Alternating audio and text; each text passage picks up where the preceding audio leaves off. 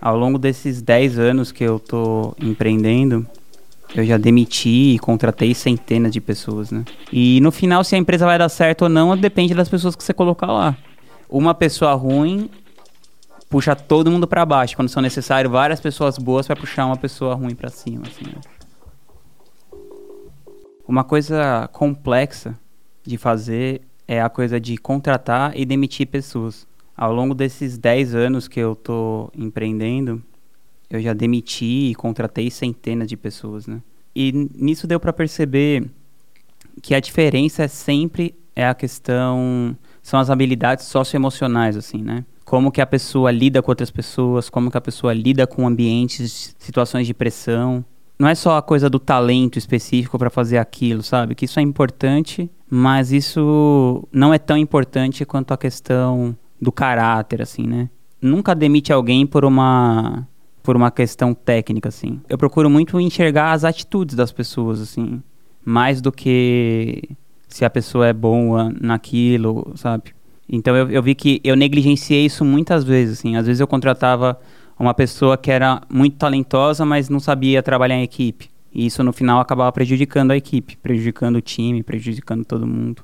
Porque no nosso tipo de negócio, de marketing digital, por exemplo, que é tudo muito uma coisa dependente da outra, se uma parte falha naquele negócio, para de funcionar. Então, por exemplo, alguém traz a estratégia, aí dessa estratégia vai para a copy, aí se a copy não faz um trabalho legal, não distribui para o designer e para o vídeo, aí se não distribui para o designer para o vídeo, isso não vai para o tráfego, se isso não vai para o tráfego, não vai para o CRM, se não vai para o CRM, não vai para as pessoas, e se chega nas pessoas e, e eles não têm um suporte adequado, também o negócio falha eu comecei a perceber isso, assim.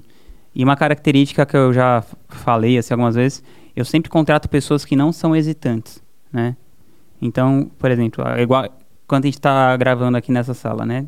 Tá a Yasmin, o Fernando e a Paty. Eu contratei a Paty e a Yasmin. A Yasmin, na verdade, foi a Paty que contratou, mas eu indiquei, né? A Yasmin é copy daqui. Ela me escreveu e falou: Ah, eu moro aqui no Nordeste e tal. Se você quiser me dar uma se você me dar uma oportunidade de eu ver um evento seu, eu vou aí, não sei o quê. Queria trabalhar com você. Ela escreveu uma cartinha bonitinha assim.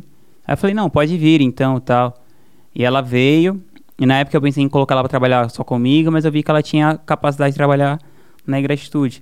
Por mais que ela não tivesse nem o skill de copy aprofundado, mas ela escrevia bem, e nem a convivência, que, que precisa para você ter uma maturidade emocional de lidar com outras pessoas, eu achei que ela tinha uma atitude muito legal, assim. Isso para mim já é mais do que metade do caminho andado, assim, sabe?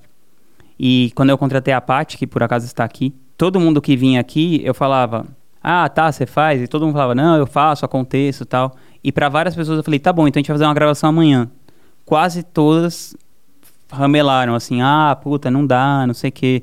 E a Paty falou, tá bom, vamos nessa. Eu vi que ela ficou segura nisso. Tanto que a gente tá junto faz anos e pretende continuar junto por mais muitos anos. Então eu, eu acredito muito nisso, assim, de você procurar criar um ambiente que não vai haver rotatividade de pessoas, né?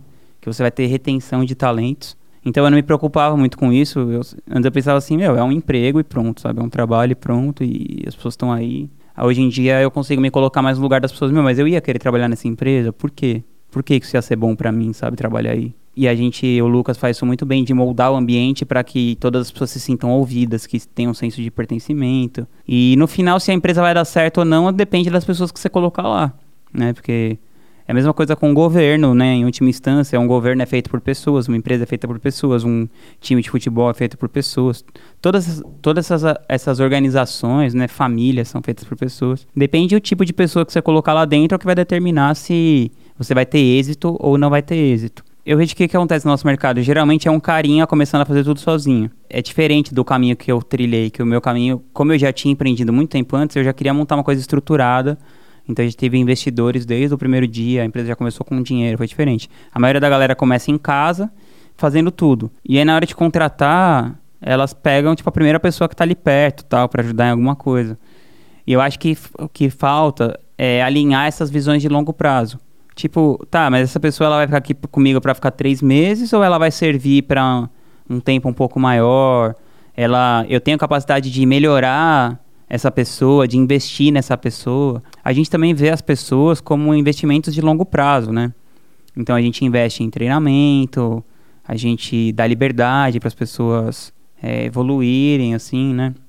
A gente compra muitos treinamentos, muitos cursos. Então a gente tá, tá nessa pegada de, de cuidar das pessoas. Eu acho que cuidar no sentido de dar as ferramentas que elas precisam para elas se educarem, para elas melhorarem no trabalho delas, para elas se tornarem pessoas mais valiosas. E, em última instância, se elas estiverem aqui ou não, vai ser bom para elas.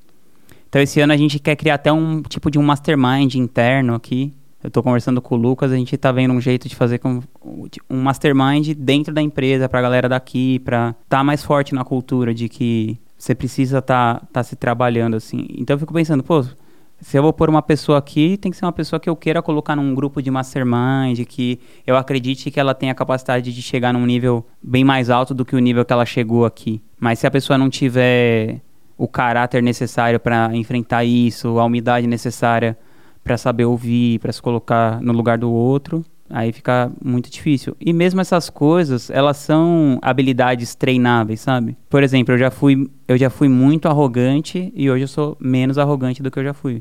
Então é uma coisa que eu fui treinando, treinando, treinando. E tinha um cara que ele tratava mal algumas pessoas na empresa. Tipo, todo mundo que tava bem entre aspas, porque aqui não tem tão claro isso, mas abaixo de uma hierarquia que ele considerava do nível dele ou acima dele, ele destratava as pessoas.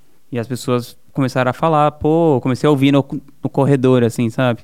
Aí eu chamei ele, porque geralmente quando você é arrogante com alguém, é sempre um sinal de insegurança, né? Ele era um cara talentoso, inteligente, assim. E eu falei pra ele, cara, eu também era como você, eu, eu tinha uma inteligência tal. As pessoas ficavam reconhecendo isso em mim. E aí por isso eu achava que eu tinha o direito de tratar as pessoas de cima para baixo. Isso foi muito ruim para minha vida. Para todo mundo que conviveu comigo foi ruim e para mim foi, foi o pior de todos.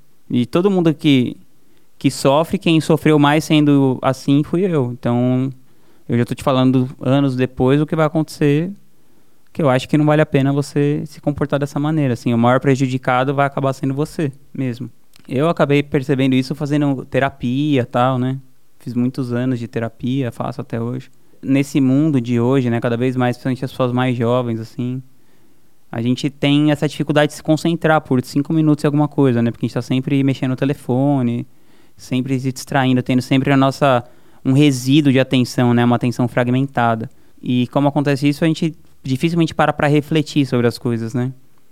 Eu acho que a terapia tomou um papel mais importante hoje em dia, porque é um lugar que você vai, você desliga o seu celular e fica refletindo sobre as situações que acontecem com com uma perspectiva imparcial de uma pessoa de fora. Então eu acho que fazendo terapia por muitos anos, eu tenho 35 hoje, eu comecei com uns 26, talvez, 27. Então eu fui percebendo que todos esses comportamentos nocivos, passivo-agressivos que eu tinha com outras pessoas e fui diminuindo, claro que não é perfeito, nem de longe, vira e mexe eu dou um monte de bola fora, mas já diminuiu bem do que era e pelo menos fica mais fácil de perceber quando a coisa sai do eixo, assim. Tem um livro agora eu não lembro qual. Eu não lembro se é o do Airbnb ou se é o, o lado difícil das situações difíceis. Que o cara fala assim: é, o momento de você mandar a pessoa embora é quando você pensou em mandar ela embora. Que se você chegou a pensar em mandar ela embora, é porque você tem que, que mandar. Que ela já, quando você chegou, pensou, ela já não devia estar lá. Então eu, eu acredito muito nisso, assim. Acho que a, a, a tolerância tem que ser baixa com esse tipo de coisa. É, por exemplo, acontece, mesmo aqui, às vezes, a gente tem alguém que é um chefe, assim, que é um, um responsável por um departamento, né, um diretor, assim. Aí essa pessoa sai de férias, por exemplo, e ela deixa a pessoa que está abaixo dela responsável. Se a pessoa mudar o comportamento dela, já é uma falha de caráter. Porque se ela se comporta de um jeito quando ela está com alguma pessoa e de outro quando ela está com outras, ela já é uma pessoa para você ficar esperto, por exemplo. E eu acho que às vezes a gente faz isso por essa questão mesmo, insegurança. Quase sempre é, aquela frase né, do, do, da Bíblia, né? O homem é muito mais frágil do que cruel, né? As pessoas não são ruins. É, elas não fazem isso porque elas são ruins. Elas fazem isso porque elas estão inseguras, porque elas estão inseguras com elas mesmas, porque elas têm alguma crença de que o ambiente é hostil, que o jeito de você se posicionar, que o único jeito de você subir é você pisando nos outros. É isso, assim. Se for possível, você você conversa e, e se você vê que é, uma, é um comportamento recorrente, você elimina só de perto o quanto antes. Porque uma pessoa ruim puxa todo mundo para baixo, quando são necessárias várias pessoas boas para puxar uma pessoa ruim para cima, assim, né?